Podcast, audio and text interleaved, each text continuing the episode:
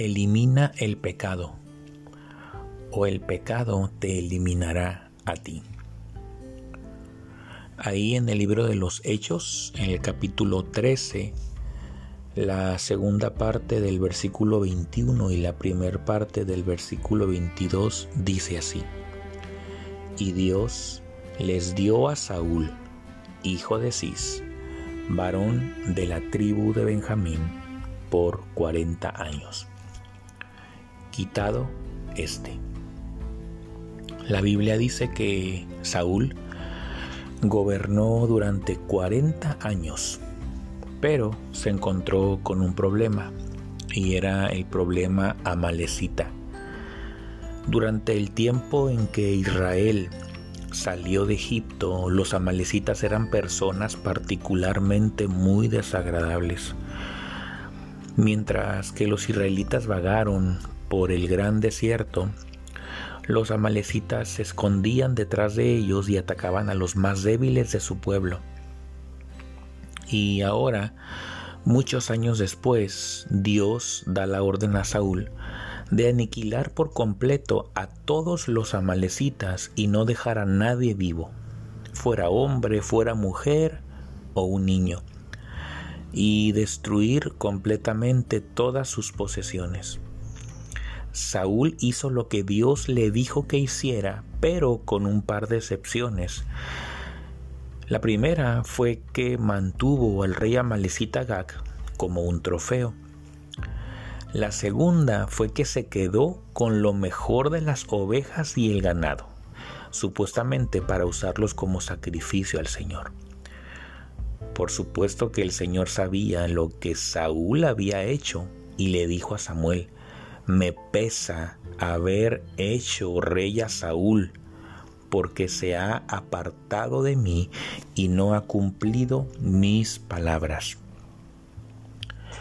Después de que Saúl trató de inventar excusas para no hacer exactamente lo que el Señor le dijo que hiciera, el Señor habló por medio de Samuel y dijo, mejor es obedecer que sacrificar prestar atención mejor es que la grasa de los carneros. Y el Señor te ha desgarrado hoy de ti el reino de Israel y lo ha dado a un prójimo tuyo mejor que tú. El que es la gloria de Israel, hablando de Dios, no mentirá ni se arrepentirá, porque no es un hombre para que se arrepienta. Entonces Samuel dijo a Saúl que le trajera a Agag, el rey de los amalecitas, y Samuel lo mató en el acto. Hay un montón de cosas que son interesantes en este pasaje y hay muchas lecciones que podamos eh, aprender cada uno de nosotros. Y no tenemos tiempo para ver cada detalle. Por ejemplo, la forma en que Samuel actúa con Agag ilustra qué es lo que debemos de hacer con el pecado, de inmediato y sin dudarlo. Creo que el punto principal que Pablo está enfatizando aquí es el siguiente. Cuando el Señor te da una instrucción, haz exactamente lo que el Señor te dice que hagas. Saúl murió en una batalla después de muchos años e irónicamente Adivina quién lo mató. Por supuesto, fue un amalecita. ¿Por qué? Porque Saúl no mató a todos y a cada uno de ellos como Dios le había ordenado que hiciera. ¿Y sabes qué? El pecado es así. Dios nos dice que eliminemos algo de nuestras vidas.